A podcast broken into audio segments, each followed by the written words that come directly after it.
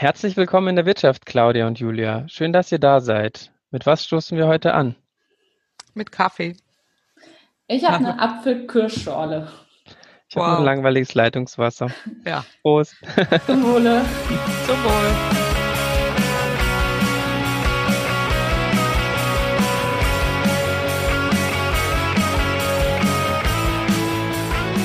Herzlich willkommen zu unserer 16. Folge in der Wirtschaft. Hier wollen wir mit euch die Vielfalt der Wirtschaftswissenschaften kennenlernen. Dafür sprechen wir mit Expertinnen aus den verschiedensten Teildisziplinen der VWL über ihre Forschung bzw. Arbeit und über aktuelle und gesellschaftlich relevante Themen. In unserer heutigen Folge ist Claudia Kempfert bei uns zu Gast und am Mikro sind für euch heute Rudi, das bin ich, und Julia. Hi Claudia, schön, dass du da bist. Hallo, grüße euch. Für alle, die dich noch nicht kennen, würde ich dich ganz kurz vorstellen. Du hast äh, Wirtschaftswissenschaften in Bielefeld, Oldenburg und Stanford studiert und in Oldenburg promoviert. Nach unterschiedlichen Stationen, wie zuletzt als Professorin für Energieökonomie und Nachhaltigkeit an der Hertie School of Governance, bist du seit 2004 am Deutschen Institut für Wirtschaftsforschung in Berlin und leitest dort die Abteilung Energie, Verkehr und Umwelt. Außerdem bist du seit vielen Jahren politikberatend tätig und wurdest 2016 in den Sachverständigenrat für Umweltfragen berufen. Wir freuen uns sehr, dich heute bei uns hier in der Wirtschaft begrüßen zu dürfen. Und ich freue mich, dabei sein zu dürfen. Hallo. Wir haben vorab äh, eine kurze Frage direkt an dich. Ähm, wie kam es denn dazu, dass du als Ökonomin dich mit Klimathemen beziehungsweise Energie- und Umweltthemen auseinandersetzt?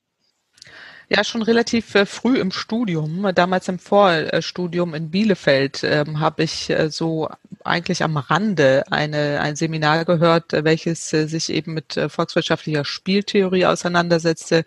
Reinhard Selten war damals auch Professor an der Universität Bielefeld und ähm, da gab es einen, Prof einen Professor oder einen Vortrag im Rahmen dieses Seminars, welches sich mit den, mit den fossilen Energiemärkten auseinandergesetzt hat, äh, nämlich insbesondere äh, die Ölmärkte und äh, das auch der, deren äh, spieltheoretischen Hintergrund, also wie sich äh, dort bestimmte Verhaltensmuster, Marktdominanz, Marktmonopole entwickeln. Und das hat mich fasziniert. Das fand ich hochinteressant, auch solche Modelle zu entwickeln, daran äh, weiter mitzuarbeiten, äh, zu simulieren und ähm, daran habe ich dann festgehalten. Ich bin dann später nach Oldenburg gewechselt. Dort gab es den ersten Studiengang äh, zu erneuerbaren Energien und auch in Richtung Nachhaltigkeit und Klimaschutz. Äh, damals äh, war John Sheldhuber auch Professor in Oldenburg und es gab einen, einen Schwerpunkt, auch einen Forschungsschwerpunkt zur Energieökonomie und das hat mich komplett fasziniert und deswegen bin ich forschungsseitig daran hängen geblieben und habe das große Glück, dass ich da mein, mein ganzes Leben lang jetzt ja fast schon mit dieser Thematik mich beschäftigen darf. Ja, sehr schön. Auch gut, dass du direkt auf die erneuerbaren Energien zu sprechen gekommen bist. Darum wird es nämlich in unserem ersten Themenblock heute gehen. Und zwar beschäftigst du dich ja hauptsächlich mit der ökonomischen Bewertung von verschiedenen Politikstrategien, unter anderem ja im Bereich äh, Energiepolitik. Und in dem Zusammenhang würde uns als erstes interessieren, welche Aspekte du für so eine Bewertung überhaupt berücksichtigt oder vielleicht auch welche nicht berücksichtigt werden können. Ja, es ist ein, ein weites Feld, weil äh, gerade die Bewertung von Energiepolitik ja unterschiedlichste Bereiche tangiert. Das ist einerseits äh, die jetzige basierend auf konventioneller Energie ähm, ausgerichtete Energiewirtschaft in erster Linie, wenn wir zum Beispiel die Stromherstellung und Wärmeherstellung angucken, basierend auf Atom und äh, Kohle und äh, mehr und mehr kommen die erneuerbaren Energien hinzu.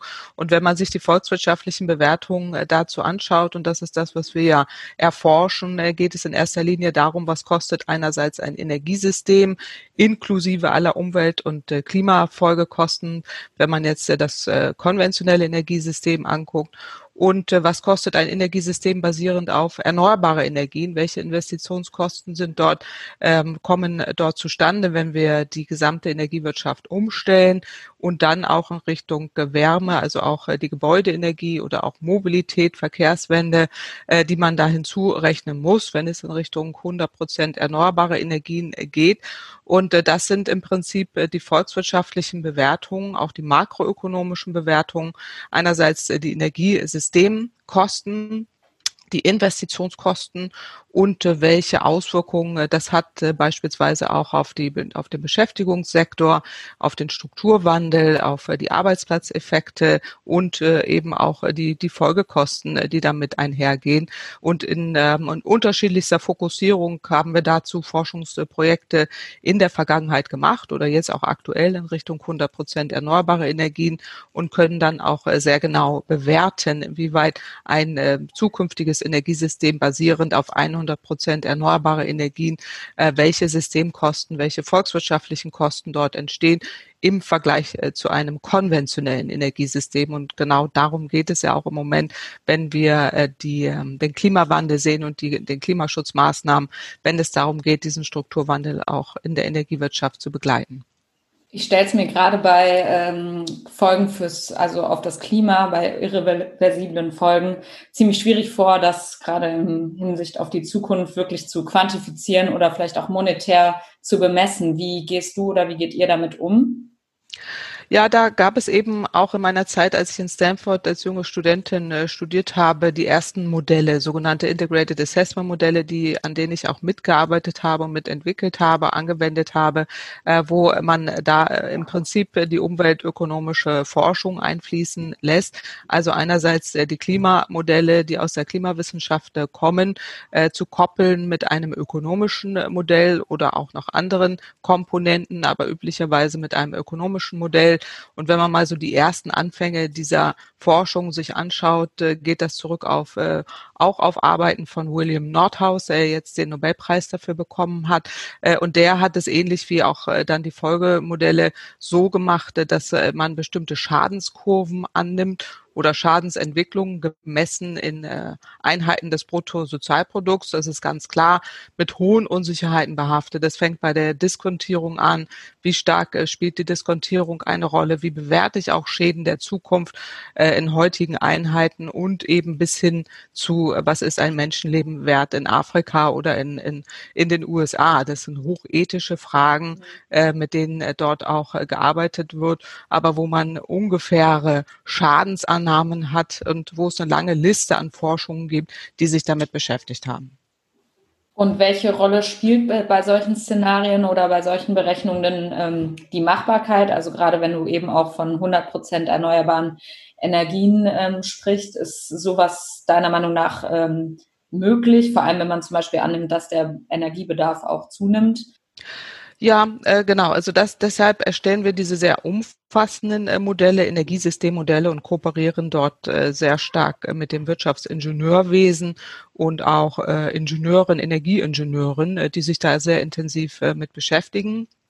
Und äh, diese Modelle ähm, berücksichtigen einerseits den Energiebedarf, den heutigen, aber auch den äh, zukünftigen und äh, wie äh, dann auch äh, die Entwicklung äh, dort auftritt. Und da wird dann auch in Minuten äh, genauer äh, Simulation ermittelt, wie hoch ist der Energiebedarf zu bestimmten äh, Tageszeiten, äh, Mittagszeit oder Abendzeit und dann ähm, geschaut, inwieweit oder auch in diesen Modellen entwickelt, ähnlich wie es auch die Energiewirtschaft selber tut, äh, welche, welcher Energiebedarf ist da notwendig, zu welcher Minute, zu welcher Stunde äh, am Tag äh, und Jahreszeit und äh, dann auch eine Abdeckung eben mit dem Angebot, äh, was dort dort äh, vorhanden ist, ermöglichen. Und äh, die wesentliche Veränderung, äh, die man äh, findet äh, im Vergleich jetzt zum konventionellen Energiesystem, ist, dass die erneuerbaren Energien Schwankungen aufweisen.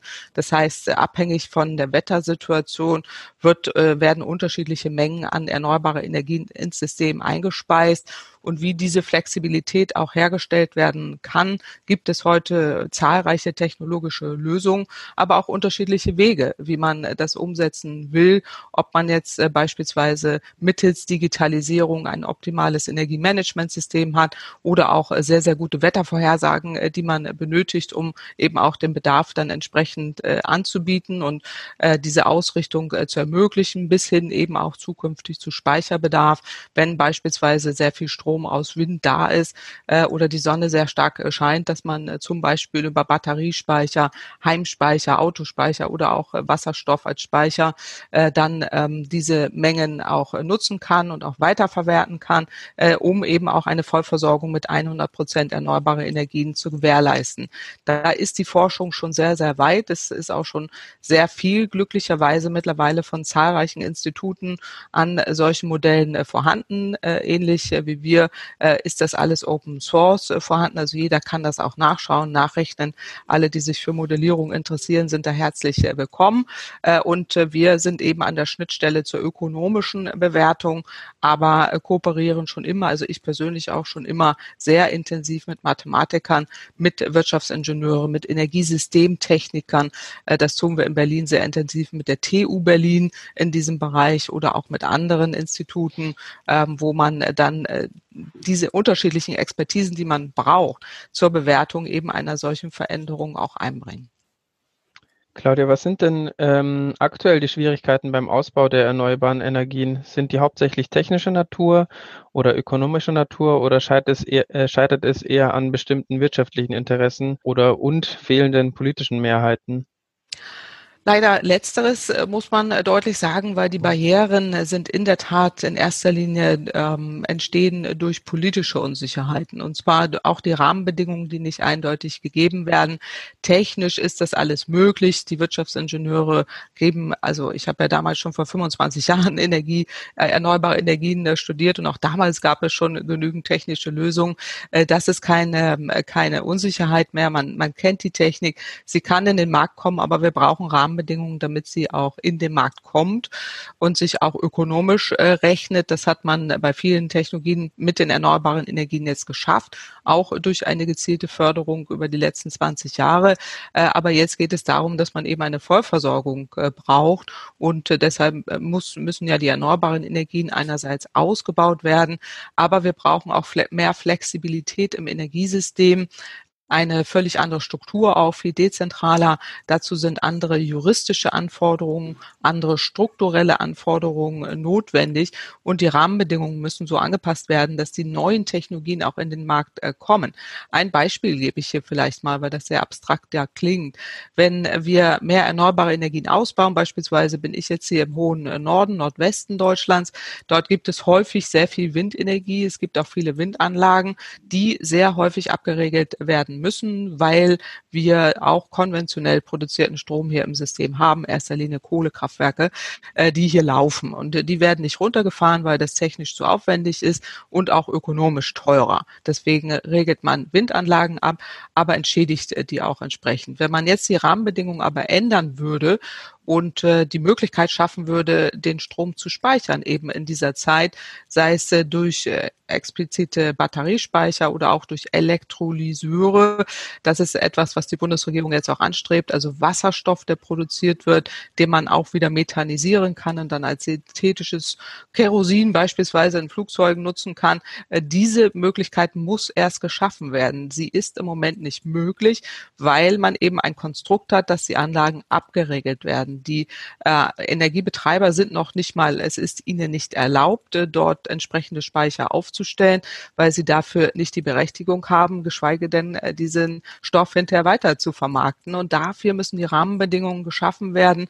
Äh, und das geht dann häufig ins sehr kleine Detail auch des Wissens, was notwendig ist, auch bei der Bundespolitik und auch den äh, Landespolitikern und äh, zudem auch äh, viele Ökonomen, die dann immer sagen, naja, wir brauchen ausschließlich einen CO2-Preis, ich weiß, wir, wir reden ja gleich noch drüber, äh, der dann äh, da ausreicht. Und das hilft dann an der Stelle auch nicht, wenn man die Rahmenbedingungen nicht so schafft. Und da fehlt tatsächlich häufig das Energieingenieurwissen, ähm, um eben diese Rahmenbedingungen auch anzupassen. Im Gegenteil, es sind eben, äh, wie Rudi, du eben zu Recht gesagt hast, häufig auch Wirtschaftsinteressen, äh, die dann sagen, naja, aber das geht so alles gar nicht, wir wollen in erster Linie Stromleitungen ausbauen, äh, die ähm, dann diese auch wieder behindern, äh, weil äh, der Strom dann zwar abtransportiert mhm. werden kann, aber überhaupt gar kein Marktanreiz dafür da ist, äh, zu speichern. Also äh, da muss man sehen, es gibt viele Trade-offs, es ist wahnsinnig kompliziert und es gibt äh, wenig äh, Wissen. Und äh, das ist so ein bisschen meine Beobachtung, was dann am Ende, und jetzt äh, kommt ja wieder zur, zur Beantwortung der Frage dazu führt, dass es politische Barrieren äh, gibt, äh, teilweise gewollt, teilweise lobbygetrieben und teilweise auch aus Unwissenheit. Also brauchen wir mehr Ener Energieingenieure in, äh, in der Politik. Zumindest mehr Sachverstand äh, aus meiner Sicht, äh, denn äh, der Sachverstand ist da. Äh, wir haben hervorragende Forschung auch im Nordwesten hier überall in Deutschland. Äh, es gibt kein Erkenntnisproblem. Es gibt vielleicht ein Vermittlungsproblem, aber es gibt vor allen Dingen ein Umsetzungsproblem und daran muss man arbeiten. Ähm, ich würde gerne, wir haben jetzt gerade ein bisschen über die politische Ebene gesprochen, äh, nochmal kurz auf die individuelle Ebene so ein bisschen ähm, kommen. Also einmal würde mich da interessieren, ob sich der, also du hast ja eben schon von dezentraler Energieversorgung gesprochen äh, und den Rahmenbedingungen oder vielleicht auch problematischen Rahmenbedingungen da. Wie ist es denn momentan? Also lohnt sich für äh, Einzelpersonen zum Beispiel der Ausbau erneuerbarer Energien derzeit wirtschaftlich? Also wenn man sich zum Beispiel eine Solaranlage aufs Dach bauen würde, ähm, wie sieht das da gerade aus? Ja, also das lohnt sich auf jeden Fall. Die Solaranlagen sind wahnsinnig äh, billig geworden, auch durch die chinesische Billigkonkurrenz. Äh, die ähm, Chinesen haben seit äh, vielen Jahren den Markt erobert, äh, weil sie sehr viele Subventionen dort reingesteckt haben, auch die Produktion an sich gerissen haben. Aber dadurch sind die Kosten äh, sehr stark nach unten gegangen äh, und davon ähm, profitieren diejenigen, die sich eine Solaranlage kaufen wollen, gar keine Frage. Der Markt ist da und andererseits ähm, ist es ähm, ist es eher schlecht dann für die, für die Anbieter beispielsweise in Deutschland oder Europa, die diesen Kostendruck ja meistens nicht standhalten äh, konnten. Und jetzt kommen wir wieder zu den politischen Hindernissen und die Barrieren. Die Politik äh, hat der Solarenergie äh, jetzt in der Vergangenheit massive Probleme beschert, nicht nur dadurch, dass man die Fördersysteme komplett verändert hat und damit die Rahmenbedingungen verschlechtert hat, sondern noch, es kommt hinzu, dass so eine sogenannte Solarsteuer noch erhoben wird. Das heißt, wenn ich selber meinen Strom mit einer Solaranlage produziere, muss ich eine Steuer bezahlen. Das wäre jetzt so, als wenn ich auf meinem Balkon Tomaten äh, züchte, die ich essen will, aber dann kommt äh, der Finanzminister und sagt, aber da musst du jetzt erstmal Mehrwertsteuer drauf bezahlen, bevor du die isst. Oder noch viel besser, du bringst sie zum, zum Wochenmarkt und verscherbelst sie da und kannst von uns aber äh, für einen horrenden Preis äh, noch viel mehr Tomaten kaufen. Äh, das ist so ein bisschen das, was die Bundesregierung gemacht hat und äh, das äh, behindert eher den Zubau. Und da ist man Gott sei Dank jetzt schon kleine Schritte weiter. Also der sogenannte Solardeckel wurde jetzt endlich abgeschafft. Das war eine Begrenzung äh, bei 52 Gigawatt Solarenergie, weil man äh, eine Überförderung äh, vermeiden wollte. Das hat man aber auch gar nicht so haben müssen, also auch mit dieser Begrenzung nicht. Und das hat man jetzt Gott sei Dank aufgehoben. Aber dennoch gibt es immer noch diese negativen Belastungen und die müssten aus meiner Sicht weg. Ähm, Gerade die, dieser Ansatz des Prosumer, also ich produziere selbst mein meinen Strom, nutze ihn auch und will ihn in erster Linie selber nutzen und äh, dann will ich ihn vielleicht weiter vermarkten und äh, da braucht es gute Bedingungen, äh, sehr gute Rahmenbedingungen. Äh, die meisten Anlagen, die schon vor 20 Jahren gebaut wurden, die fallen jetzt aus dieser Ursprungsförderung raus und drohen zurückgebaut äh, zu werden, einfach weil die Rahmenbedingungen so sind, dass sich das nicht lohnt. Und das macht ja überhaupt gar keinen Sinn. Solche Anlagen können ja viel länger als 20 Jahre laufen und wir brauchen sie auch, weil wir ja in Richtung 80, 100 Prozent erneuerbare Energien gehen wollen. Und da bräuchten wir Solaranlagen auf jedem äh, Dach in Deutschland, auch auf Supermärkten oder auch auf öffentlichen Gebäuden. Da muss sehr viel mehr passieren. Wenn vom ähm, erfolgreichen Ausbau oder generell vom Ausbau von erneuerbaren Energien, wie wir jetzt gerade ja auch drüber gesprochen haben, ähm, gesprochen wird, ist ja meistens nur die Stromerzeugung gemeint. Die Wärmeerzeugung, Verkehr und Industrieproduktion werden ja dabei meistens außer Acht gelassen. Also da machen erneuerbare äh, Energien an der Gesamtenergie bisher unter 20 Prozent aus. Äh, gibt es für sowas denn bisher sinnvolle Konzepte, da den Anteil von Erneuerbaren auszubauen? Ja, absolut. Und wenn ich äh, eben schon von 100 Prozent erneuerbar gesprochen habe, inklusive aller Forschungsmodelle und Simulationen, äh, die wir machen und andere Institute auch machen, äh, sprechen wir nicht nur von Strom, sondern von einer Vollversorgung inklusive ähm, Wärme, also Gebäudeenergie äh, inklusive Verkehr und Industrie. Und da sind äh, drei Punkte wichtig. Das eine ist, äh, wenn wir über Gebäude reden, muss es darum gehen, die äh, Gebäude in erster Linie energetisch zu sanieren und äh, den Energiebedarf massiv zu senken, um nicht zu sagen, es wäre besser, wenn die Gebäude mehr Energie äh, produzieren, als sie verbrauchen. Das äh, funktioniert über äh, den Weg, dass man erstmal energetisch saniert, das heißt den Energiebedarf runterfährt und die Energie, die man äh, dort äh, dann äh, selber produziert mit erneuerbaren Energien, am besten entweder Solarenergie oder andere Formen dann auch weitergeben kann und auch als Speicher direkt fungieren kann für das dezentrale System und dezentrale Energienetz. Das ist der eine Weg. Der zweite Punkt ist die Industrie, die du ja zu Recht angesprochen hast, Julia ist äh, genau äh, wichtig, weil es auch darum äh, geht, einerseits Energiesparmaßnahmen auch dort äh, voranzubringen. Jetzt gibt es aber energieintensive Prozesse, inklusive zum Beispiel Stahlherstellung, äh, Metallherstellung äh, oder auch die Chemiebranche, die brauchen sehr viel Energie, teilweise ähm, sehr viel Strom und teilweise auch als Kraft-Wärme-Kopplung. Das heißt, sie brauchen Strom und äh, Wärme äh, für ihre Prozesse, Prozesswärme. Auch da kann man über erneuerbare Energien ran entweder Biomasse äh, oder jetzt äh, ist auch in der Diskussion äh, Wasserstoff oder grünen Wasserstoff dafür zu nutzen.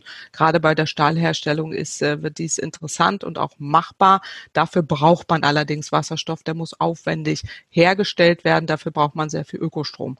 Und äh, da gibt es jetzt erste Initiativen, äh, das umzusetzen. Aber äh, das ist auch möglich. Also wir brauchen hier keine Verlagerung der Produktionsprozesse, sondern können auch äh, mit erneuerbaren Energien auch äh, eine grüne Industrie ähm, in Anführungsstrichen haben. Und der dritte Punkt ist äh, der Bereich des Verkehrs. Äh, da geht es erster Linie darum, den Verkehr zu vermeiden. Also wir fahr, wir sind im Moment wahnsinnig verschwenderisch äh, im Bereich Mobilität.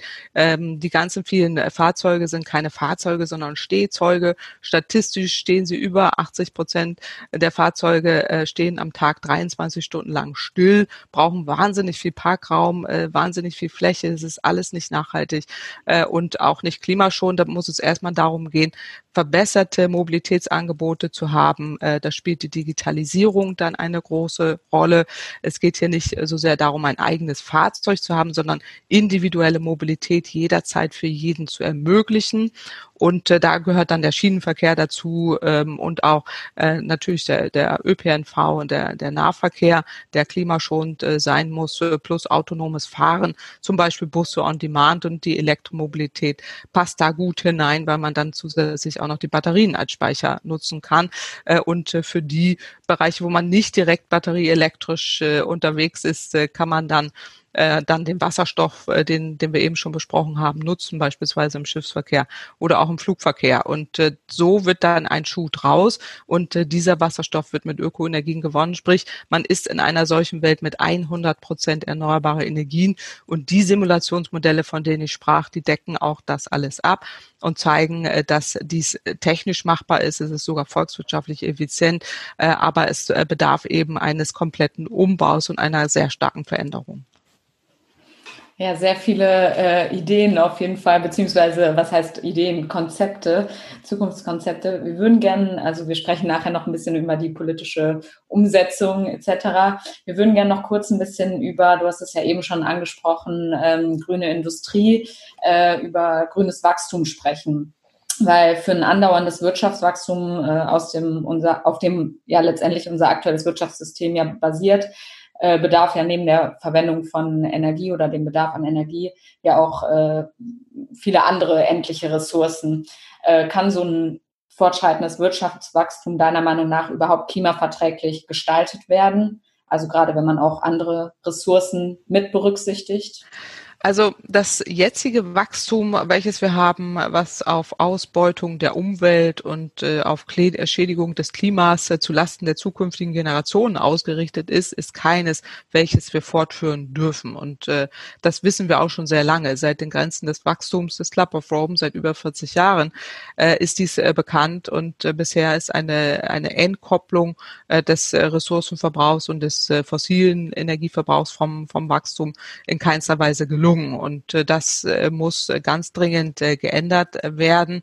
Plus auch die Tatsache, dass wir eben viele Bereiche, in denen wir enorme Verschwendung haben, im Bereich Verkehr habe ich es eben schon angesprochen, aber auch in vielen anderen Bereichen, auch durch Konsumgewohnheiten in den Industriestaaten, ähm, haben wir hier keine, keine Nachhaltigkeit und auch kein System, was auf, ähm, auf Nachhaltigkeit ausgerichtet ist. Und da ist eben die Fokussierung auf Wachstum, also insbesondere die das Bruttoinlandsprodukt oder Bruttosozialprodukt als Wachstumsindikator und auch als Wohlstandsindikator komplett ungeeignet. Es gibt jetzt ähm, zig Literatur und so viele Studien, welche Indikatoren äh, da besser geeignet sind. Da kann sich jeder alles Mögliche raussuchen. Mein Wunsch wäre, dass man in der Tat sich auf wenige Kennzahlen äh, konzentriert. Es gibt gibt 17 Nachhaltigkeitsziele, zu denen wir uns international verpflichtet haben. Die wären aus meiner Sicht ein geeigneter Indikator, äh, um äh, eben auch deutlich zu machen, wo wir stehen. Und da gehört ein Wachstum von, von Gesundheit, ein Wachstum von Umweltschutz, ein Wachstum von sauberem Wasser, von sauberer Energie dazu, äh, ohne dass wir den Planeten äh, schädigen. Und das ist immer so ein Begriff. Ich finde, dass das Wort Wachstum ähm, gehört da durchaus rein. Und ein Nachhaltigkeitsziel ist übrigens auch, äh, auch bei diesen ähm, Sustainability Goals äh, auch Wirtschaftswachstum.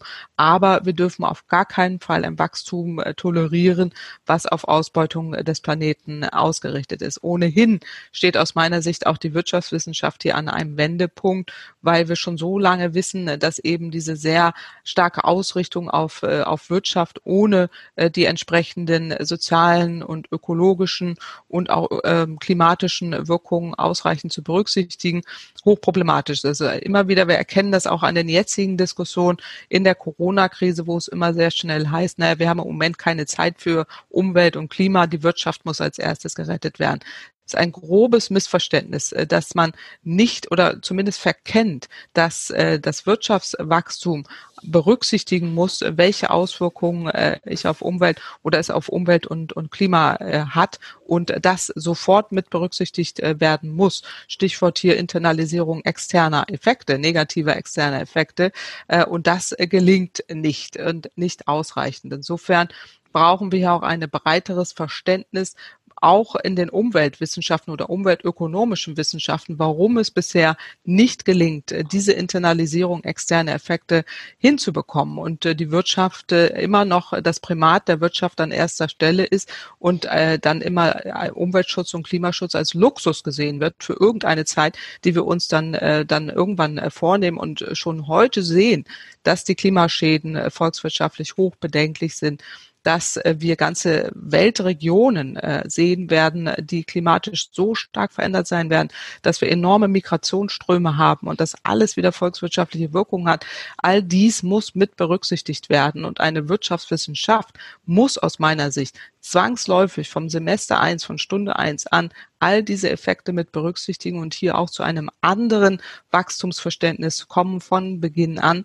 Und äh, das ist auch Teil einer Lehrbuchökonomie, die wir leider so nicht wiederfinden oder nur in Ansätzen. Und äh, da müssen wir auch sehr, sehr selbstkritisch damit umgehen, äh, wie wir auch die Umweltökonomie in einer Form weiterentwickeln äh, können, dass wir, dass es auch dann gelingt, dass politische Lösungen äh, umgesetzt werden, weil wir im Moment in allen Indikatoren, das sehen wir ja, auf dem völlig falschen Weg sind. Und das hat Gründe. Und ein Grund ist eben auch die wirtschaftswissenschaftliche Forschung und Beratung, denen es, der es nicht gelingt, auch einem William Nordhaus äh, nicht, der dafür den Nobelpreis äh, bekommen hat, diese Umsteuerung hinzubekommen. Wir haben weder eine globale CO2-Steuer, noch habe es ist in, in irgendeiner Form gelungen, eben diese, diese Emissionen, die globalen Treibhausgasemissionen zu senken oder auch jegliche externe Effekte einzupreisen. Und da ist ein langer Weg aus meiner Sicht noch zu gehen. Aber wir sind im Moment an einem Wendepunkt und das betrifft auch die Wirtschafts Wirtschaftswissenschaften. Genau, Stichwort Internalisierung externer Effekte. Du hast es eben schon mal gesagt, würden wir gerne auf die Frage von Lisa Herzog äh, mhm. kommen, die, die, die sie in der letzten Folge an dich gestellt hat. Rudi, möchtest du die stellen oder soll ich? Äh, gerne du. Okay. Ähm, Claudia, wie siehst du die Chancen, äh, einen CO2-Preis umzusetzen, der wirklich alle zukünftigen Kosten realistisch abdeckt? Und ihr geht es da vor allem um die politische Umsetzung. Genau, es hatte ich ja eben schon so leicht äh, tangiert, äh, dass äh, ich es sehr ähm, kritisch sehe oder sehr, sehr große Unsicherheiten sehe, dass diese CO2, dieser CO2-Preis in der Größenordnung, wie wir ihn eigentlich bräuchten, nicht stattfindet. Sonst hätten wir ihn schon lange. Wie gesagt, Nordhaus hat seine, hat den Nobelpreis, Wirtschaftsnobelpreis für seine Arbeiten bekommen und die Arbeiten sind über 25 Jahre alt, wo er eben genau einen solchen CO2-Preis äh, fordert, auch global. Und viele Umwelt Ökonomen äh, weltweit äh, genauso. Und äh, wir haben ihn nicht. Wir haben ihn seit 25 Jahren nicht. Wir haben in manchen Ländern einzelne CO2-Steuern, äh, teilweise ähm, recht hoch, teilweise gar nicht. Und äh, das hängt immer sehr stark von den fossilen Strukturen in den Ländern ab, also wie stark äh, dort auch das fossile Kapital äh, vorhanden ist und äh, jegliche Bestrebungen in Richtung CO2-Preis behindert. Äh, oder in Ländern, wo man weniger fossile Strukturen hat, beispielsweise Schweden, da ist dann aber die Atomenergie da, äh, die ist von einem CO2-Preis äh, nicht negativ tangiert und dann geht er durch. Äh, und äh, in der Schweiz genauso. Und äh, man schafft eben dann auch Ausgleich über bestimmte Rückerstattungen an die Bevölkerung. Dann kann das zum Teil funktionieren.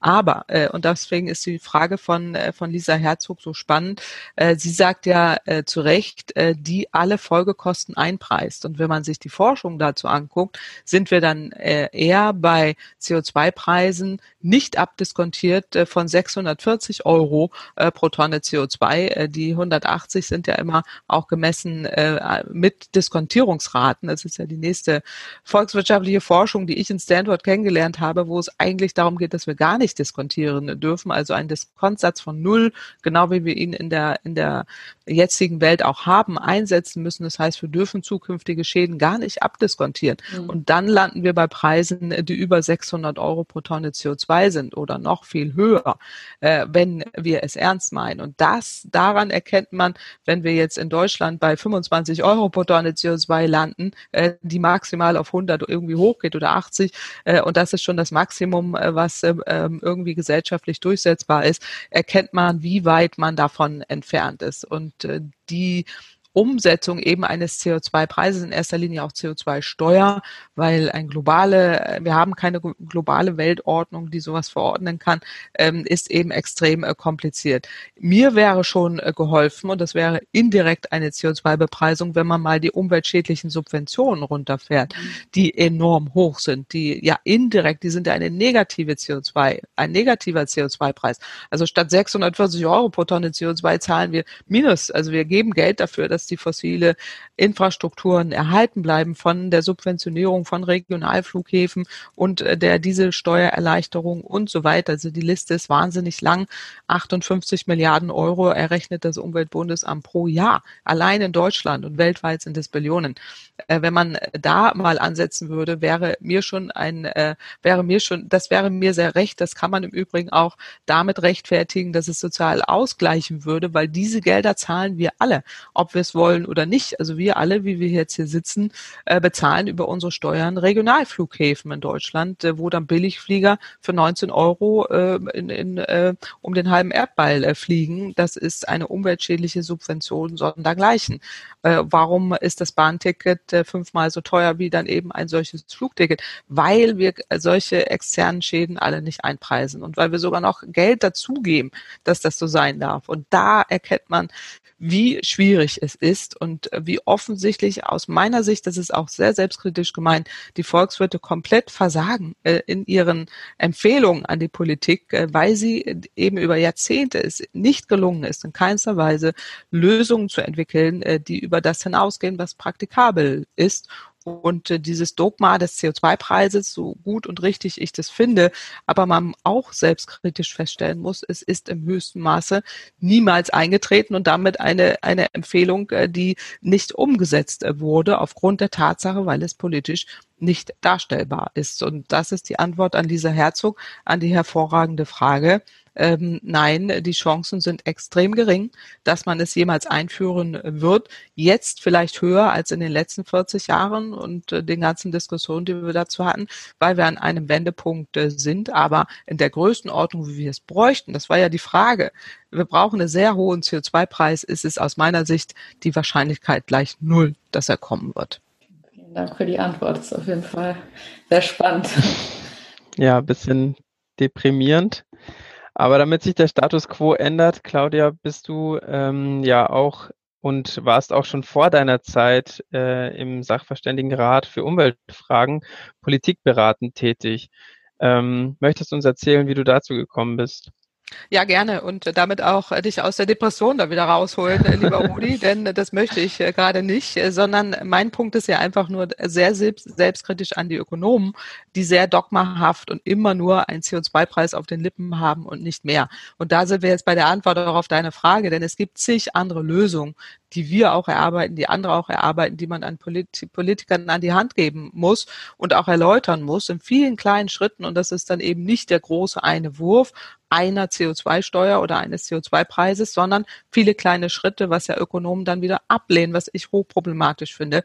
Aber eben genau diese Politikberatung äh, ist da so wichtig. Einerseits die Erkenntnisse, die wir hier gerade auch erläutern und vermitteln, äh, erstmal zu äh, auch den Politikern zu erklären, äh, wie kommt es dazu und aber dann auch Lösungen äh, zu empfehlen, äh, wie man äh, entsprechende Schritte in die richtige Richtung geht. Und da ist jeder kleine Schritt wichtig. Ich weiß, dass jetzt viele mal sagen, ja, wie, wie kann man äh, das irgendwie äh, durchhalten? Aber ich finde, jeder kleine Schritt mühselig ernährt sich das Eichhörnchen. Also jeder kleine Schritt ist da wichtig.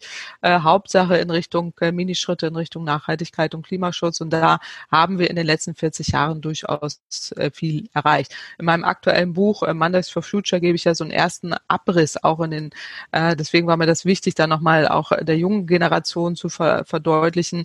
Ähm, wir wir haben in den letzten 40 Jahren schon viel gemacht. Es ist mühselig, Demokratie ist mühselig, aber wir brauchen jetzt auch andere Antworten. Und da äh, bin ich eben im Rat des äh, Sachverständigenrat für Umweltfragen äh, an der Stelle, auch als Ökonomin, um da auch Wege zu erarbeiten. Ich hatte in der letzten Ratsperiode in erster Linie zwei Themen, die mir da wichtig waren. Das war einmal äh, der Kohleausstieg, äh, der jetzt auch äh, dann entsprechend jetzt endlich mal eingeleitet wird, den auch ähm, wissenschaftlich zu begleiten. Und das zweite ist, ähm, war, ist jetzt das Thema Verkehrswende, auch in Richtung äh, Empfehlungen, äh, Verkehrsvermeidung, Verlagerung, Optimierung, Einsatz von Elektromobilität und die breite Palette auch in Richtung Stadtmobilität, äh, was hochinteressant ist, wenn man da in den Einzelheiten ist. Und da ist man so in den Niederungen der Politik. Also wenn jetzt so ein äh, Stadtpolitiker im urbanen Raum wie Berlin entscheiden muss, äh, kann ich jetzt hier eine Fahrradstraße einrichten oder nicht, klingt das erstmal selbstverständlich, ist aber hochkompliziert, weil die Gesetzeslage ihm das gar nicht ermöglicht, dass er das entscheiden kann, weil wir immer noch eine Straßenverkehrsordnung haben, die den fließenden Autoverkehr als Primat Nummer eins hat. So eine ähnlich schöne Diskussion mal für so eine Runde wie hier, wie wir gerade Wirtschaftswachstum als Primat Nummer eins diskutieren diskutieren, zu hinterfragen, warum ist eigentlich der Autoverkehr das Primat Nummer eins? Mhm. Es ist gewachsen aus den 70er, 80er Jahren, äh, wo die autogerechte Stadt äh, das äh, Primat ist und danach orientiert sich die Gesetzeslage. Und wenn ich eine Fahrradstraße einrichten will, muss ich die Straßenverkehrsordnung ändern. Es sei denn, man muss irgendwie argumentative Wege finden, äh, wie man deutlich machen kann, dass der fließende Autoverkehr nicht eingeschränkt wird. Aber da haben die Auto, die Autolobby oder der, der Logistikverband und wer dann da alles aktiv wird, sofort alle Karten auf ihre Hand, weil sie sagen, ja, aber die Straßenverkehrsordnung sagt, hier darf nichts eingeschränkt werden und der Lieferverkehr wird eingeschränkt. Und schon sind sie als äh, Stadtplaner für den Fahrradweg ähm, dann auf der Verliererseite. Und äh, so äh, mühselig im Kleinen das dann ist, da muss man sich dann auch mal reinbegeben und äh, sagen, da muss es dann auch Anpassungen an diesen juristischen Vorgaben äh, geben, damit man äh, da mal weiterkommt. Und das ist auch Teil von Politikberatung, äh, was dann wenig spannend klingt, aber aus meiner Sicht hochinteressant, weil man dann auch in Diskussionen kommt, wo man wirklich was verändern kann. Und so äh, gibt es dann viele kleine Schritte, die wir dort begleiten. Es beginnt ja die zweite Ratsperiode und wir finden uns da jetzt gerade zusammen und überlegen, was man für weitere Themen auch jetzt platzieren kann. Da bietet sich ja auch so etwas an, was wir jetzt hier gerade diskutieren von der volkswirtschaftlichen Seite oder eben auch andere Themen, die uns jetzt begleiten. Also wir sind ja noch lange nicht am Ziel äh, mit der Vollversorgung erneuerbarer Energien und dem Klimaschutz. Aber Deutschland kann da ein gutes Vorbild sein und andere Länder machen ja auch schon sehr viel. Ja, spannend, an wie viele Dimensionen man dann denken muss und an wie viele verschiedene Dimensionen man dann vielleicht auch bei der Umsetzung äh, sozusagen scheitern kann. Das ist einem nicht immer so bewusst. Claudia, wie sieht deine Arbeit im Sachverständigenrat für Umweltfragen konkret aus? Und ähm, was uns speziell interessiert, ist, welche Rolle die Wissenschaft und speziell die Wirtschaftswissenschaften in dem Zusammenhang spielen. Ja, also ähm, der Sachverständigenrat für Umweltfragen, wie andere Sachverständigenräte auch, äh, die ähm, finden sich zusammen. Wir sind jetzt sieben an der Zahl aus unterschiedlichsten Disziplinen. Ich äh, vertrete die Wirtschaftswissenschaften, äh, andere dann andere äh, Bereiche wie Biodiversität oder ähm, Umweltrecht, also Jura und, und andere Themen. Und äh, man findet sich dort zusammen und diskutiert äh, und hat eben aktuell einige Themen auf der Agenda. Das äh, haben wir, einige haben wir jetzt hier schon gestreift, äh, die man dort einbringen kann. Aber wir sind da völlig frei in unserer Themenwahl und äh, die Themen ergeben sich dann auch aus den Diskussionen heraus und welche Schwerpunkte man dort entsprechend äh, sieht. Also äh, Wolfgang Lucht ist beispielsweise auch dabei, er ist Klimawissenschaftler und mit dem habe ich an einem, an dem Umweltgutachten, was wir jetzt im Mai vorgestellt haben, an einem Kapitel sehr intensiv äh, weitergearbeitet. Da geht es ja um dieses sogenannte CO2-Budget, also welche, welche Mengen an Treibhausgasen dürfen wir überhaupt noch äh, emittieren, um in diesem Pariser ähm, Abkommen zu bleiben mit der Vorgabe 1,5 oder 2 Grad äh, Temperatur. Da gibt es auch viele Unsicherheiten, auch viele wissenschaftliche Erkenntnisse diesbezüglich. Aber Fakt ist, äh, wir dürfen nicht mehr viel äh, emittieren und äh, da, je länger wir noch Kohle verbrennen, desto kleiner wird äh, unser Zeitfenster, wo wir noch handeln äh, können. Und ähm, das daraus ergeben sich dann wieder viele spannende Folgethemen äh, und aktuell eben auch die Frage, äh, wie man jetzt auch im Bereich äh, Verkehrswende oder auch im Bereich der der Wirtschaftswissenschaften unterschiedliche Konzepte erarbeiten äh, kann äh, oder eben auch die Energiewende hin zu einer Vollversorgung mit erneuerbaren Energien. Äh, daraus ergeben sich viele neue spannende Themen und man eruiert dann in den gemeinsamen Sitzungen auch anhand der Kompetenzen, die da mit am Tisch sitzen, wo man tiefer einsteigt und wo man auch gemeinschaftlich einen Mehrwert sieht und dann auch gemeinschaftlich dann an Kurzgutachten oder auch an längeren Stellungnahmen arbeitet. Ja, danke für den äh, Einblick, Claudia. Ähm, du bist ja auch Teil von Economists for Future. Möchtest du uns sagen, was die Ziele von Economists for Future sind und warum sind gerade wirtschaftliche Fragen in der Klimadebatte so bedeutsam? Ja, also ähm, Economist for Future ist ja auch so ein bisschen herausgeboren aus diesen ganzen For Future-Bewegungen. Also mein aktuelles Buch Mondays for Future gibt's ja die ganzen anderen äh, von Parents bis Omas äh, for Future. Jeder hat da jetzt ein gemeinschaftliches Ziel und äh, da geht's ja in erster Linie darum, dass wir in Richtung Nachhaltigkeit und Umweltschutz und Klimaschutz, was wir jetzt schon die ganze Zeit besprochen haben, äh, Wege findet, äh, wie man das umsetzen kann. Und die Wirtschaftswissenschaften stehen an einem Wendepunkt. Ähm, ich hatte ja eben schon ausgeführt, äh, warum warum das so ist an, an vielen äh, Stellen, äh, wird eben deutlich, dass wir mit den bisherigen Forschungserkenntnissen äh, nicht wirklich eine tragfähige Lösung erarbeitet haben. Und das liegt auch an den Wirtschaftswissenschaften, die eben dann häufig nur mit einer Antwort kommen, ein CO2-Preis äh, und sonst zählt nichts und sich in diese Niederung äh, der Einzelbewertungen auch von anderen Instrumenten oftmals nicht reinbewegen und schon gar nicht an die Politik vermitteln. Da gibt es einen, ähm, einen Aufholprozess ist aus, aus meiner Sicht. Aber es gilt auch äh, zu verstehen, warum, äh, auch aus der Politikwissenschaft heraus, warum äh, man diese Barrieren hat. Und da fehlt aus meiner Sicht auch Forschung, äh, warum äh, wir gerade bei der Bewältigung des Klimawandels äh, solche Schwierigkeiten haben und äh, warum die Politik äh, solche Barrieren aufbaut und welche Wege es da auch gäbe, dass man das umsetzen kann. Aber Economist for Future hat genau da auch zum Ziel, diesen Wendepunkt äh, zu nehmen und äh, zu sagen, wir, wir haben Herausforderungen wie Umwelt- und Klimaschutz vor uns, haben bisher in der Vergangenheit unzureichend gehandelt, gerade was den Klimaschutz äh, angeht. Und die Wirtschaftswissenschaften sind eben mit ihrer sehr deutlichen Ausrichtung auf äh, neoklassische Theoriemodelle, äh, inklusive auch in der Mikroökonomie und, und teilweise auch mit den Marktmodellen, die dort gelehrt werden, äh, mit dem Primat der Wirtschaft und dem ähm, äh, Bruttosozialprodukt als äh, Wachstumsindikator aus meiner Sicht äh, nicht mehr zeitgemäß, äh, um eben diese Antworten zu geben. Und äh, Economist for Future ist ja genau wie die anderen Bewegungen auch jetzt nicht etwas, was so vorgegeben wird, sondern davon lebt, äh, was einzelne Mitglieder dort einbringen und welche Ideen dort auch entwickelt äh, werden. Und ich finde es hochspannend, dass man äh, sich diesem dort annimmt, einfach auch mal über den Tellerrand hinaus zu denken, äh, auch die ähm, Komplexität der Aufgaben sich äh, stärker anzugucken und auch äh, diverser aufzustellen. Und das hat nicht nur etwas mit äh, Klimawandel zu tun, auch andere Forschungsrichtungen sind ja in den Wirtschaftswissenschaften unterrepräsentiert äh, von äh, Migration, Gender und all die anderen Themen auch.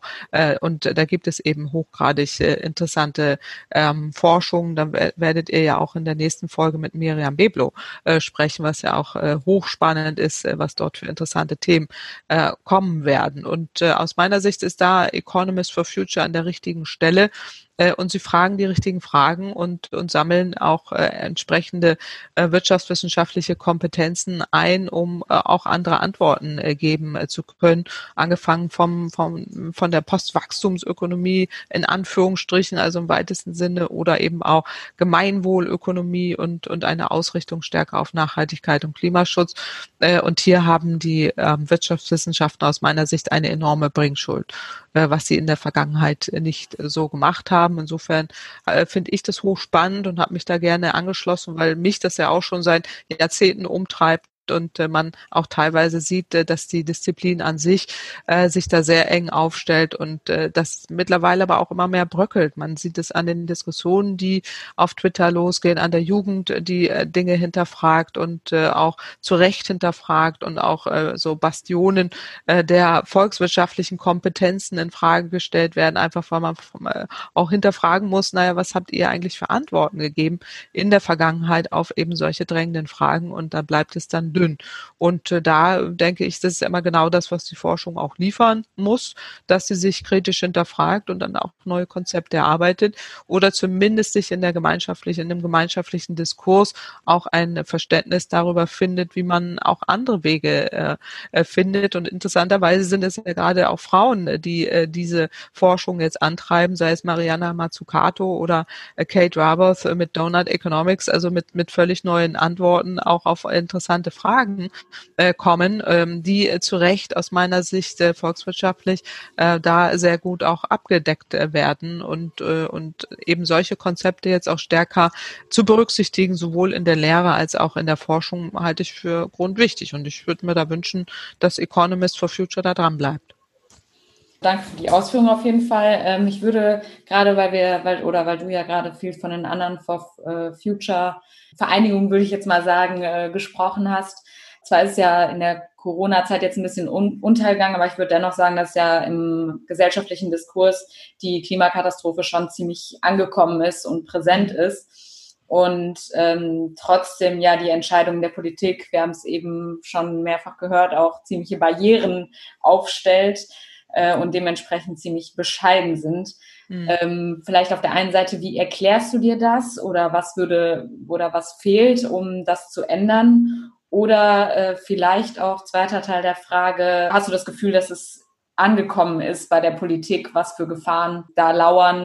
Ja, guter Punkt, ähm, guter Punkt, Julia, finde ich äh, wichtig, weil ähm, zwei Dinge ähm, sind da nämlich entscheidend. Das eine ist, was du zu Recht ansprichst, ist in der Tat der gesellschaftliche Diskurs ist weiter und zwar viel weiter als in den letzten 20 Jahren und auch viel weiter, als ich jemals kennenlernen durfte. Und das ist dank, äh, wirklich dank der Jugend, dank der Fridays for Future, die das in die breite Bevölkerung auch reingetragen hat. Und die Umfragen zeigen sehr deutlich, das Thema ist weder weg noch irgendwie ähm, äh, wird, wird von der Mehrheit abgelehnt. Im Gegenteil, die Mehrheit ist dafür, äh, und zwar durch die Breite der Gesellschaft. Über 80 Prozent in den Umfragen zeigen, äh, dass äh, die dort die Meinung ist, die Politik agiert äh, zu halbherzig und zu wenig. Und dafür gibt gibt es Gründe, völlig richtig. Das ist der zweite Punkt, was du ja ansprichst, diese Barrieren in der Politik, äh, die, die da sind. Ähm, da gibt es äh, auch zwei Gründe dafür. Das eine ist, ähm, und das habe ich in meinem vorherigen Buch ausgeführt, äh, das fossile Imperium schlägt zurück,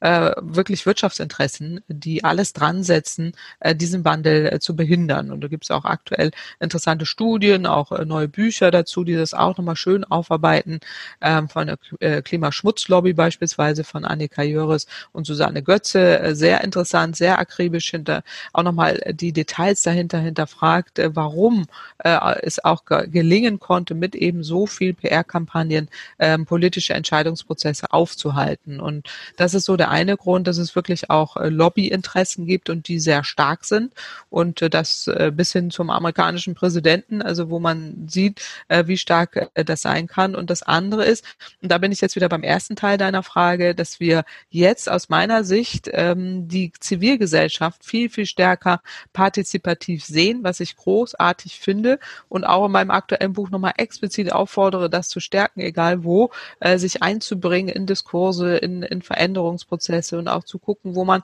nachfragen kann, sei es bei seiner Bank oder seinem Unternehmen, egal wo man ist, äh, da auch äh, Fragen zu stellen, äh, warum äh, passiert das äh, nicht? Wo sind die Barrieren und was sind die, was sind äh, Möglichkeiten? Und äh, interessanterweise, wenn man sich jetzt mal anschaut, wenn man so richtig auch Bürgerräte in diese Rolle versetzt, wie es jetzt in Frankreich der Fall war, äh, die dann auch Lösungen erarbeiten zu lassen, kommen da hochinteressante, spannende äh, Antworten raus, die ganz, ganz anders sind, als die Politik immer sagt, sein würde, dass die Bevölkerung ja dagegen sei, eben solche Klimagesetze zu machen. Äh, die haben vorgeschlagen, äh, dass äh, Klimaschutz als Straftat definiert wird und auch in die Gesetze rein, also Klima, ähm, Klimaschädigung als Straftat definiert wird und die Gesetze raufgenommen wird, bis hin zu Tempolimit und, und ganz, ganz viele tolle Vorschläge kann man sich im Detail mal angucken. Und ich würde denken, auch in Deutschland wird es da ähnliche interessante Themen geben, die dort erarbeitet werden würden. Und das ist meine Antwort auch auf die Frage von dir, Julia, äh, der gesellschaftliche Diskurs kann jetzt auch münden in interessanten Ergebnissen. Und äh, lasst uns doch einfach auch mal ähm, da offensiv sein, progressiv sein äh, und äh, solche Bürgerräte äh, mal bitten, äh, etwas zu erarbeiten. Das ist ja möglich. Die EU-Kommission ermöglicht äh, dies auch in Deutschland und dann mal gucken, was dort rauskommt.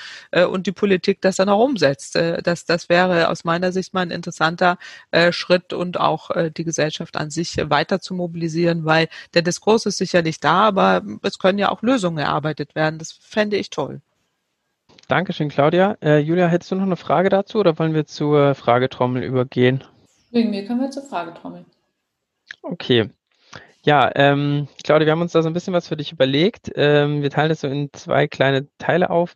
Einmal ähm, haben wir so eine Schnellfragerunde und dann äh, schießen wir nochmal zwei Fragen nach. Dann würde ich äh, mit der Schnellfragerunde mhm. anfangen. Mhm. Ich äh, Sag einfach zwei Wörter und du darfst dir sozusagen eins davon aussuchen. Genau, ist eigentlich ein sehr einfaches Prinzip. Genau, ich würde dann auch direkt anfangen äh, mit Meer oder Berge. Meer. Fahrrad oder E-Bike? Fahrrad. Technischer Fortschritt oder Suffizienz? Technischer Fortschritt. Politik oder Individuum? Individuum und Politik. Sorry. Okay. Beides nicht zu trennen. Ja, äh, der, wir haben eben schon ein paar Mal von deinem Buch äh, Mondays for Future gehört. Äh, da zeigst du mit über 50 Punkten auf, wie und wo UnternehmerInnen, PolitikerInnen und BürgerInnen äh, den Wandel konkret umsetzen können. Welcher dieser Punkte stellt einen geeigneten ersten Schritt dar, deiner Meinung nach?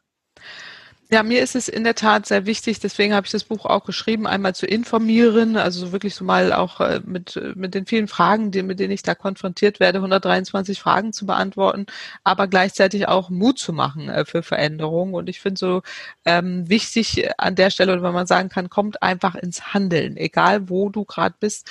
Äh, wenn du jetzt diesen Podcast hörst, überleg einfach mal, was kann ich, wenn ich jetzt aufstehe, äh, in meiner Familie bin oder vielleicht bin ich in meinem Unternehmen oder äh, egal wo ähm, Dinge äh, zu verändern und zwar jenseits von Konsumentscheidungen, auch wirklich in seinem Umfeld Mehrheiten suchen, einen Diskurs zu suchen, was können wir tun, kann mein Unternehmen Ökostrom beziehen äh, oder kann ich auch für die zukünftige Generation mich einsetzen an irgendeiner Stelle äh, und, oder sich auch an äh, bestimmten Bürgerinitiativen beteiligen, egal wo, beteilige dich, egal an welcher Stelle. Und das ist immer mein dringender Wunsch, ähm, jetzt gar nicht, also ich habe ja 50 äh, Vorschläge, es hätten auch 150 sein können, völlig egal, ähm, sondern es ist egal, was du tust, äh, komm einfach ins Handeln. Und äh, sobald man auch Mehrheiten äh, gewinnt, kann man schlagkräftig sein.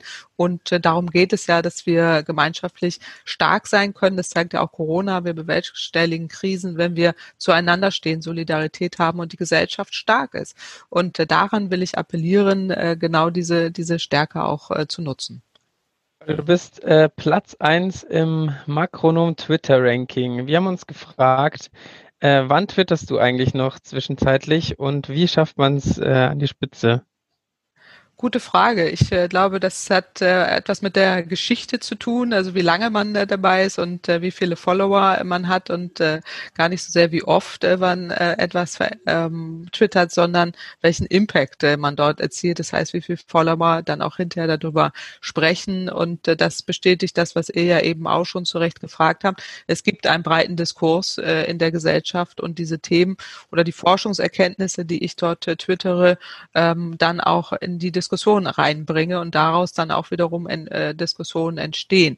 Und ich glaube, da das ist so dieser dieser Mix an ähm, an ähm, an Impact, die man dort misst äh, bei diesem äh, Twitter-Ranking jetzt gar nicht so sehr, äh, wie oft äh, wie oft man da unterwegs ist. Und das ist äh, ja auch Teil deiner Frage zu Recht, äh, die ähm, ja auch bei mir nicht so oft ist, aber in dem Moment, ähm, wo wir Forschungserkenntnisse haben, ähm, verteilen wir die dort auch und stellen die zur Diskussion äh, und äh, dann äh, kann man auch entsprechend darauf äh, reagieren. Und meine Wahrnehmung ist auch, dass dieses Thema äh, Energiewende, Klimaschutz, wie wir jetzt auch hier besprechen, einfach auch in der breiten gesellschaftlichen Diskussion angekommen ist. Und das war in den letzten 20 Jahren äh, komplett anders. Und da man ähm, offensichtlich ja auch äh, feststellt, dass ich ja schon sehr viel dazu gemacht habe, gibt es viele Leute, die sich dafür interessieren. Äh, ich habe ja lange gebraucht, um überhaupt von Twitter überzeugt äh, zu werden, bin es dann irgendwann worden durch unseren Social Media Beauftragten am DIW. Herzliche Grüße auch an dieser Stelle, der da wirklich äh, auf mich eingeredet hat äh, vor einigen Jahren äh, und ich mir, mir sich das zu Anfang gar nicht erschloss, aber mittlerweile noch viel mehr, weil man einfach auch erkennt, man kommt dort sehr schnell auch an Forschungsergebnissen von anderen heran, anderen Volkswirten, anderen Instituten.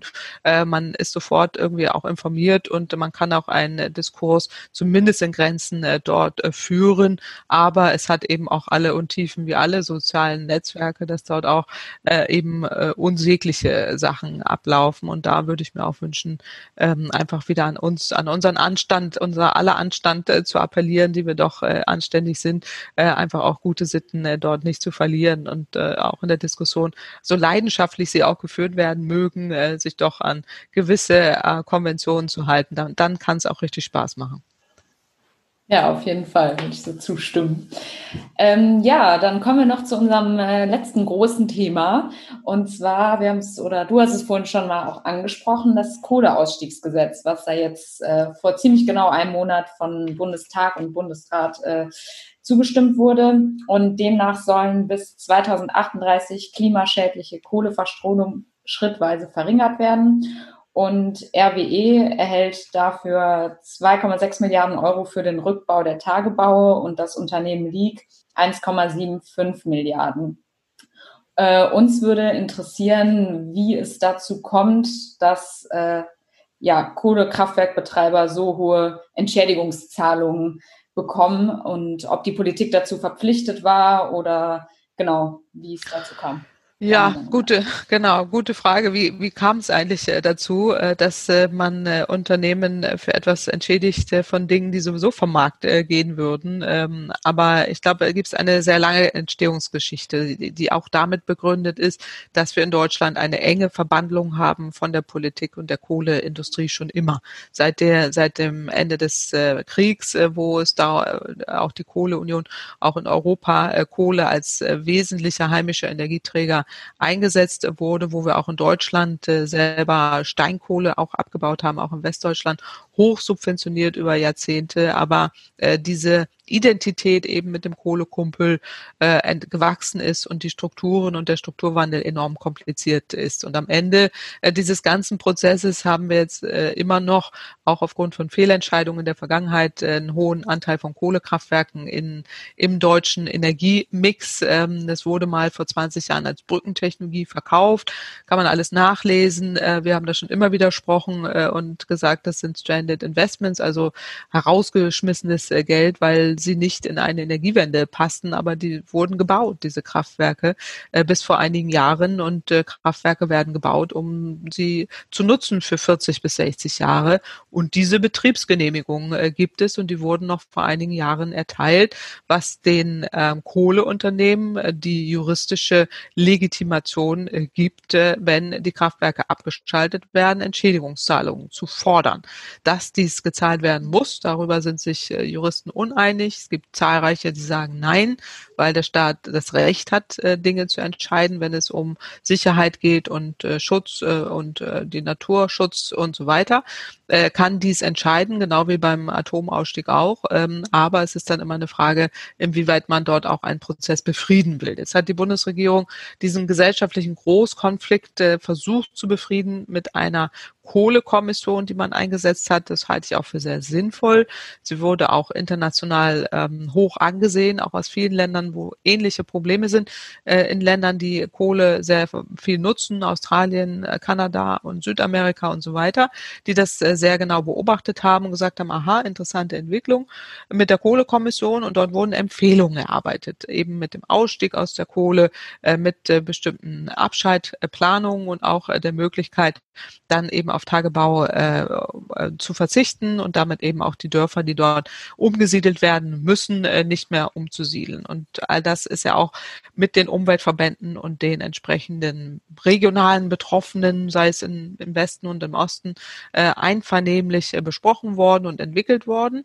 Und die Politik hat irgendwie ein Jahr gebraucht, um sich diese Ergebnisse anzugucken und zu zerreden und zu zerfasern und äh, sich von der Lobby äh, entsprechend vor sich hertreiben zu lassen. Und am Ende Ende kam jetzt eben dieses Kohlegesetz heraus, was, äh, was sehr enttäuschend ist, weil es die Empfehlungen der Kohlekommission nicht umsetzt.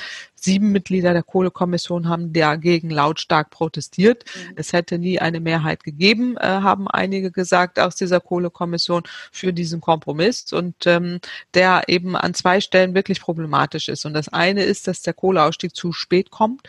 Da hat die Kommission explizit empfohlen, einen Großteil jetzt in den nächsten Jahren aus dem Netz zu nehmen, um eben nicht erst nach 2030 so ein abruptes Ende zu haben. Dafür hat man sich nicht entschieden. Sprich, die Anlagen laufen zum größten Teil so lange weiter, wie sie ohnehin gelaufen wären. Und das Zweite sind, was äh, du, Julia, schon angesprochen hast, sind die Entschädigungszahlungen, äh, die viel zu hoch sind, die an Marktpreisen bemessen wurden. Wenn man da nachrechnet, äh, findet man dafür keine ökonomische Begründung.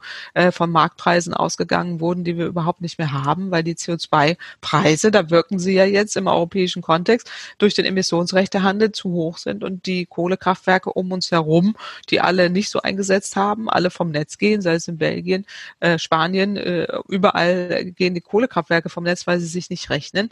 Äh, und das wäre in Deutschland ähnlich äh, passiert. Gut, jetzt musste man aber diesen gesellschaftlichen Großkonflikt befrieden. Ich finde es auch in Ordnung, dass man diesen Kohlekompromiss hat. Auch, dass man Geld gibt für den Strukturwandel, halte ich für richtig, auch für notwendig, wenn man es auch klug einsetzt. Aber die Entschädigungszahlungen sind viel zu hoch. Sprich, wenig Klimaschutz für viel Geld. Und das ist dann am Ende schon enttäuschend. Ich verstehe, dass äh, Politik Kompromisse machen muss, aber ähm, der, dieser Kompromiss ist wahnsinnig teuer gekauft. Siehst du jetzt noch eine Möglichkeit, dass es klappen könnte, noch eher äh, aus der Kohle auszusteigen? Oder denkst du, mit diesem Kompromiss ist jetzt äh, der Zug abgefahren? Ja, mit diesem Kompromiss ist es tatsächlich eher ein Kohleverlängerungsgesetz, weil die Kraftwerksbetreiber jetzt ja die Entschädigungszahlungen äh, bekommen, wenn sie eben die Kraftwerke jetzt so lange laufen lassen, wie sie, sie wieder festgelegt wird.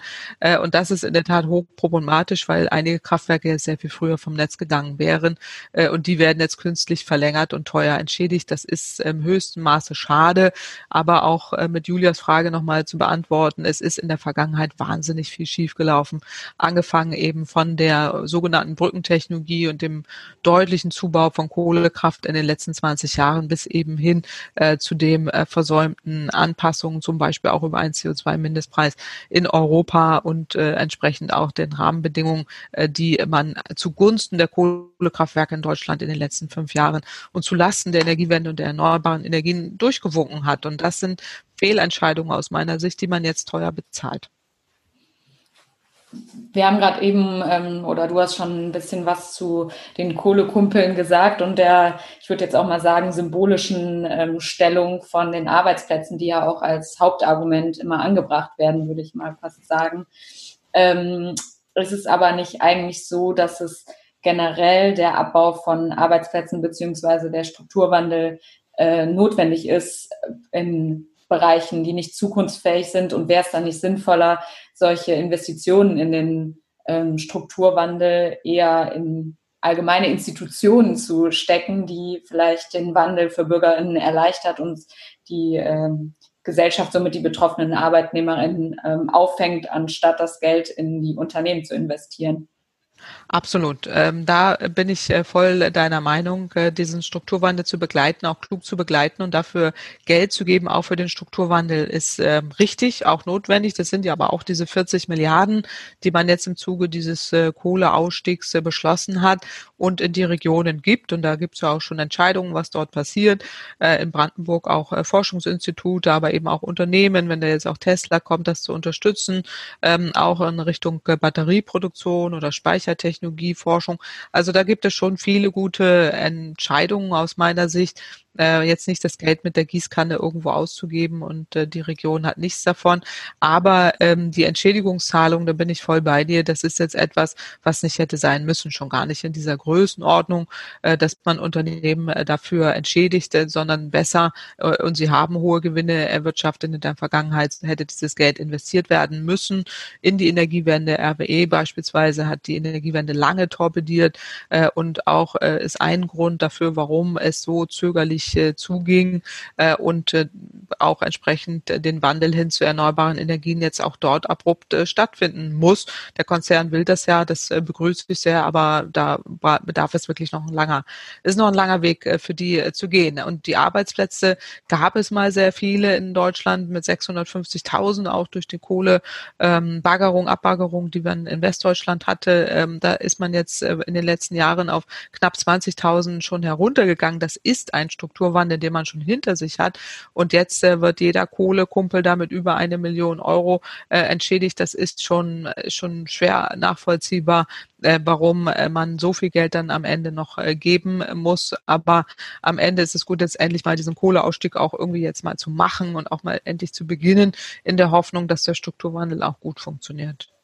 Vor allem, wenn man sich ja überlegt, dass äh, im Bereich Windenergie zum Beispiel zweit, allein 2017 ja auch 26.000 Arbeitsplätze verloren gegangen sind, die Absolut. so richtig Ganz genau. Und in der Solarenergie 100.000, wenn ich das nochmal sagen darf. 100.000, das sind sogar, äh, das sind 140.000 äh, Jobs äh, verloren gegangen im Bereich der erneuerbaren Energien, wo kein Hahn nachkräht. Das hat auch was damit zu tun, dass die Branche der erneuerbaren Energien weder nicht so ähm, in den Gewerkschaften engagiert ist, wie es jetzt in der Vergangenheit äh, die Kohleunternehmen waren. Die haben auch sehr hohe Gehälter bezahlt, haben sehr engagiert mit den Gewerkschaften gekämpft und das, das sieht man dann am Ende. Aber völlig richtig, die Jobs, die da verloren gingen, äh, da hätte man mindestens genauso laut und empört sein müssen wie jetzt bei den Kohle, Kohlearbeitsplätzen, äh, die äh, man jetzt üppig entschädigt. Claudia, welche Auswirkungen hat das Kohleverlängerungsgesetz für den Ausbau der erneuerbaren Energien? Ja, es ist eher eine Behinderung. Das ist äh, nochmal doppelt äh, schade. Aber ähm, bei den erneuerbaren Energien äh, gibt es noch andere Probleme. Da ist jetzt das Kohleverlängerungsgesetz nur ein, äh, ein Problembaustein, denn man hat die Förderung in den letzten Jahren komplett verändert, auch in Richtung Ausschreibung. Er hat sich da erhofft, dass die Kosten sinken. Das ist nicht in dem Umfang eingetreten, wie man sich das gewünscht hat. Und man weiß eben mit diesen Ausschreibungen, dass es schwierig ist und dass es Probleme mit sich bringen kann. Und das ist auch hier genau äh, passiert passiert, nämlich ähm, man hat ähm, die Mengen, die man dort ausschreibt, äh, zu gering gewählt. Äh, der Zubau der Windenergie ist nahezu komplett zum Erliegen gekommen. Man hat dort lange Genehmigungsverfahren, auch viele Protestwellen auch orchestriert, äh, leider, leider auch oftmals orchestriert ähm, durch die äh, fossile Industrie, wie man auch im Buch äh, Klimaschmutzlobby nachlesen kann, äh, wo Klimaskeptiker in, sich als Windgegner äh, ähm, äh, entpuppen, äh, die dort entsprechend äh, ihr Unwesen äh, treiben und damit auch nochmal äh, Probleme beim Zubau äh, bringen. Also wir bräuchten eigentlich eine Verdopplung des Ausbautempos der erneuerbaren Energien, um überhaupt die Klimaziele zu erreichen. Äh, 65 Prozent Anteil bis ähm, 2030 ist geplant. Nach unseren Berechnungen müssten das 75 Prozent sein, um die Pariser Klimaziele zu erreichen. Und da ist man jetzt nicht ansatzweise. Und da müsste man auch bei der Solarenergie, das hatten wir ja schon eingangs besprochen, deutlich mehr machen. Der Ausbau muss sich da mindestens verdoppeln. Man kann auch auf vielen Dächern Solarenergie setzen, von Supermärkten bis öffentlichen Gebäuden. Mich erschließt, mir erschließt sich das überhaupt nicht, warum man da so stark auf der Bremse steht äh, und den Eigenverbrauch äh, behindert. Also das äh, gehört abgeschafft. Aber wenn man dann sieht, dass auch im Bundeswirtschaftsministerium diese Bremser sitzen, wundert mich da wenig. Äh, also so gelingt die Energiewende nicht. Da braucht es wirklich eine Nachsteuerung. Ich hätte vielleicht noch eine letzte Frage und zwar ein bisschen äh, zur Corona-Krise. Ähm, die wurde ja oder wird teilweise ja auch als Chance fürs Klima äh, angesehen. Und äh, da würde mich interessieren, weil insbesondere jetzt äh, an den Diskussionen um die EU-Bonds zeigt sich ja das Geld, was jetzt zum ähm, ja, investiert wird, um die wirtschaftlichen Folgen einzudämmen, letztendlich bei, vermutlich bei Klimaschutz oder Bildung äh, eingespart werden soll.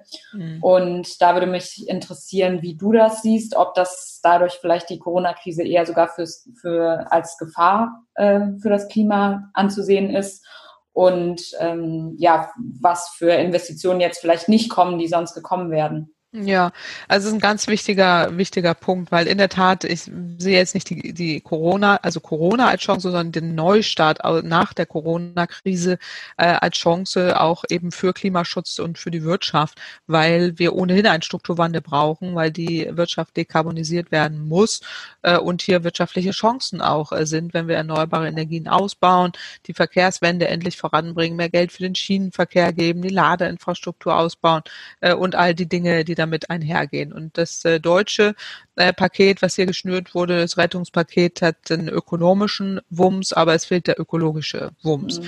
Also maximal 30 Prozent kann man ja nachrechnen, sind wirklich für Klimaschutz äh, da und da fehlt es dann in der Tat äh, genau an den Komponenten, äh, die du, Julia, ansprichst. Äh, einerseits eben für Klimaschutz, aber auch äh, für, für Bildung ähm, und äh, Digitalisierung. Äh, dort äh, muss sehr viel mehr investiert werden. Und wenn man jetzt schon so viel Geld in die Hand nimmt äh, und uns ja auch hoch verschuldet, dieses Geld kann man ja nicht nochmal wieder aufnehmen, dann sollte es ausschließlich aus meiner Sicht für den Strukturwandel in Richtung Klimaschutz investiert äh, werden. Das fängt an bei der Rettung der Lufthansa mit acht Milliarden, die man an Auflage hätte äh, koppeln müssen, äh, bis hin eben auch zu den fehlenden Investitionen oder zumindest nicht ausreichenden Investitionen in, in den Bereich Verkehrswende, energetische Gebäudesanierung oder auch Klimaschutz im, im, in der breiteren Masse inklusive grüner Industrie, was wir vorhin schon besprochen haben.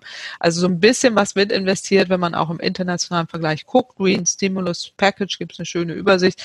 Ist Deutschland da ganz gut dabei bei den Ländern, äh, die relativ viel doch noch geben äh, für äh, Klimaschutz. Auch der Green Deal mit 30 Prozent ist besser als manche andere Länder, die dann teilweise gar nicht für Klimaschutz, sondern nur zum Erhalt der fossilen Industrie geben.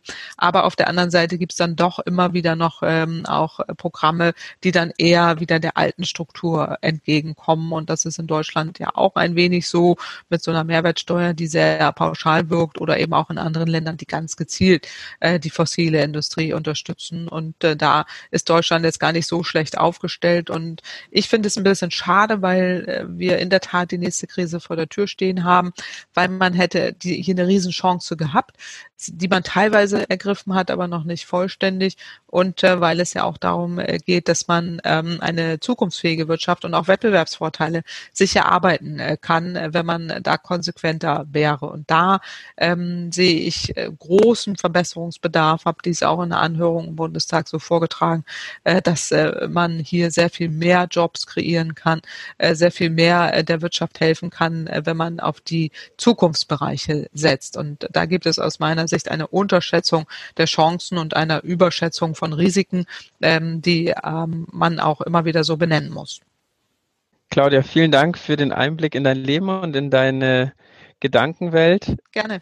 Ich würde noch einmal mit euch anstoßen auf diesen schönen Podcast und somit ja, die letzte Runde äh, einleiten. Prost. Mein, mein Kaffee ist ähm, immer noch da, der ist aber schon fast kalt, aber schmeckt gut. Sehr gut. Genau, und äh, würde gerne überleiten zu unserer nächsten Folge, in der Miriam Beblo äh, bei uns zu Gast sein wird. Sie ist Professorin für VWL und äh, da insbesondere Arbeitsmarktmigration und Gender an der Universität in Hamburg. Mhm. Äh, was wolltest du sie schon immer mal fragen? Ja, Miriam Beblo freut mich sehr, dass das die Nachfolgerin ist. Äh, hervorragende Wissenschaftlerin. Sie ist auch bei uns am DEW im wissenschaftlichen Beirat. Ich schätze ihre Arbeiten sehr, ganz äh, wichtige Arbeiten im Bereich Arbeitsmarkt äh, und Migration und äh, Gender. Und meine Frage an Sie bezieht sich auf eine aktuelle Ausschreibung eines Special Issue, äh, den wir haben in der Zeitschrift Energies, wo wir nämlich ähm, beantwortet sehen wollen, inwieweit es ähm, Unterschiede gibt in, im Gender äh, äh, und Energiewende. Also ist Energiewende weiblich? Äh, der Klimawandel betrifft in erster Linie arme Länder und auch Frauen sehr negativ und der Klimaschutz führt zu sozialer Gerechtigkeit, auch und gerade durch Energiewende und Klimaschutz und welche Forschungserkenntnisse sie da hat, wo sie Forschungsbedarf sieht und welche ähm, ähm, entsprechenden Lücken sie vielleicht auch ausmacht, die würden mich sehr interessieren und auch vor dem Hintergrund, was wir weiterhin erforschen wollen, ähm, jegliche Tipps in diese Richtung, äh, wo, äh, wo es auch ähm, zur Beantwortung dieser Frage geht, äh, wäre ich sehr dankbar. Ja, danke sehr. Ähm, sehr spannende Frage. Ich bin schon mega gespannt, äh, welche Antwort wir da kommen werden. Ich auch. Ähm, sehr schön. Ähm, ich möchte ähm, unsere Zuhörerinnen und Zuhörer nochmal darauf hinweisen, dass wir seit gestern eine Umfrage gestartet haben. Die ist momentan bei Twitter, kommt aber auch noch auf die Homepage. Ähm, da wollen wir einfach so ein bisschen von euch hören, äh, was euch besonders gut oder vielleicht auch nicht besonders gut an unserem Podcast gefällt und hätten gern so ein bisschen Feedback von euch und würden uns freuen, wenn ihr euch da zwei Minuten für uns nehmt. Ansonsten äh, möchte ich mich fürs Zuhören bedanken und vor allem Claudia dir danken für das äh, spannende Gespräch und dass du dir äh, die Zeit äh, für uns genommen hast. Danke euch, hat mir viel Spaß gemacht. Dankeschön. Ja, dann bis zum nächsten Mal. Tschüss. Tschüss. Tschüss.